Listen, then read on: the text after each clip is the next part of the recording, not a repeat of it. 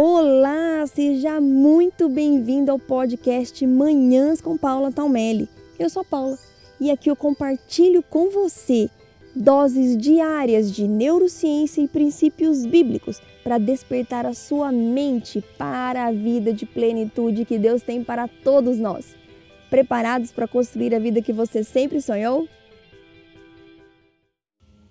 Olá, muito bom dia. Vamos hoje falar sobre fazer uma atividade por vez. Estamos hoje no 11º dia na nossa série de 21 hábitos. E hoje eu quero fazer, quero propor mais um desafio para você. Eu quero te desafiar a fazer uma atividade por vez.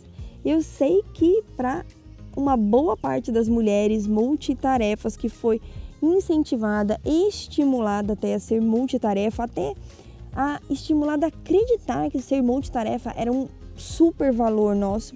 Isso será extremamente difícil, mas não será impossível, posso te garantir.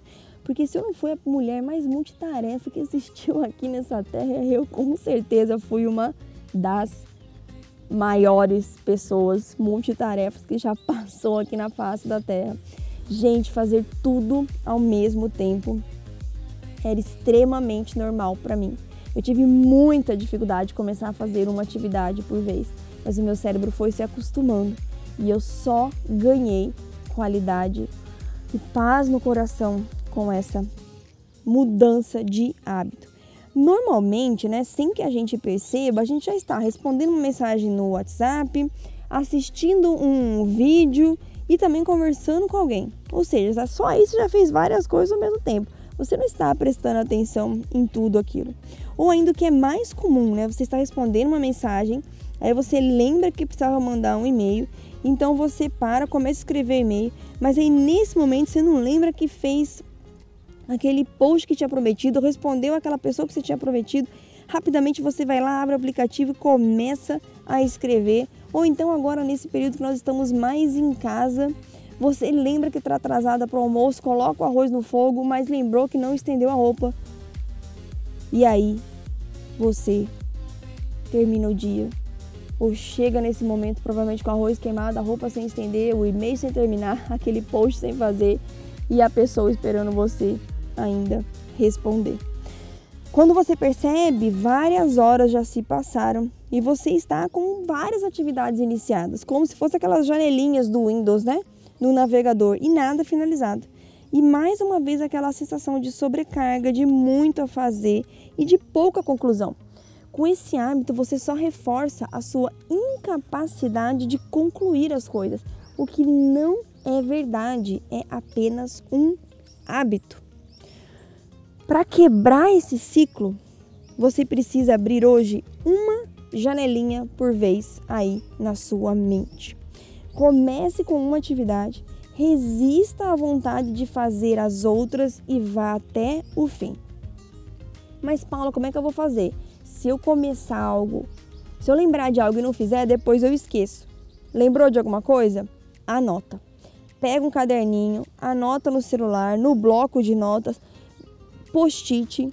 Escolha uma forma para você anotar onde você tiver daquilo que você tem que fazer. Eu gosto do bloco de notas do celular porque normalmente onde a gente está, o celular está próximo. Então, lembrei de uma coisa, eu pego o celular, anoto e volto para fazer aquilo que eu estava fazendo. Volta o seu foco, a sua concentração para aquela atividade e somente quando você finalizar, comece outra. Muitas vezes a gente age assim até com as coisas é, mais simples da casa, né? Como esse exemplo que eu citei aqui do almoço. Às vezes até dentro do almoço, né? Põe, começa a picar a cebola para fazer o arroz. Aí lembrou que não pegou a carne. Quando você vê, tá tudo lá na pia ainda, tudo feito pela metade. O já deu a hora e o almoço não evoluiu. E isso acontece porque a forma como nós fazemos uma coisa é a forma como nós fazemos tudo. O nosso cérebro ele é ávido por registrar tudo em forma de hábitos. E assim, a forma e o padrão utilizado para executar até as atividades mais simples e repetidas, com certeza você vai repetir no seu trabalho e também nos seus relacionamentos. Olha, tudo isso que eu tenho compartilhado aqui com vocês são práticas que eu passei a executar e que me ajudaram a reduzir drasticamente a ansiedade no meu dia a dia. E eu sei o quão é difícil a gente admitir que somos assim, que agimos dessa forma e que isso é ruim, né? Porque simplesmente esse padrão passou a ser normal. Isso se tornou o hábito mais normal da sociedade. Agora, você consegue ver esse hábito está levando a nossa sociedade para onde? O Brasil é um dos países mais, mais ansiosos do mundo, segundo a OMS. 9,3% da população já é ansiosa. Tem um psicólogo que diz que até 2025, uma a cada duas pessoas terão ansiedade. Então, olha para onde esse padrão, olha para onde esse normal está nos levando. Você quer continuar seguindo a manada? Você quer continuar nesse normal? Eu decidi que não.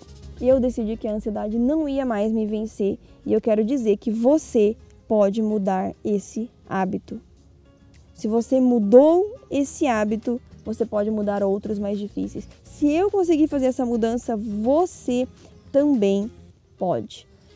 E comece fazendo uma atividade por vez. Um beijo enorme no seu coração, fique com Deus e faça de hoje um dia lindo e abençoado.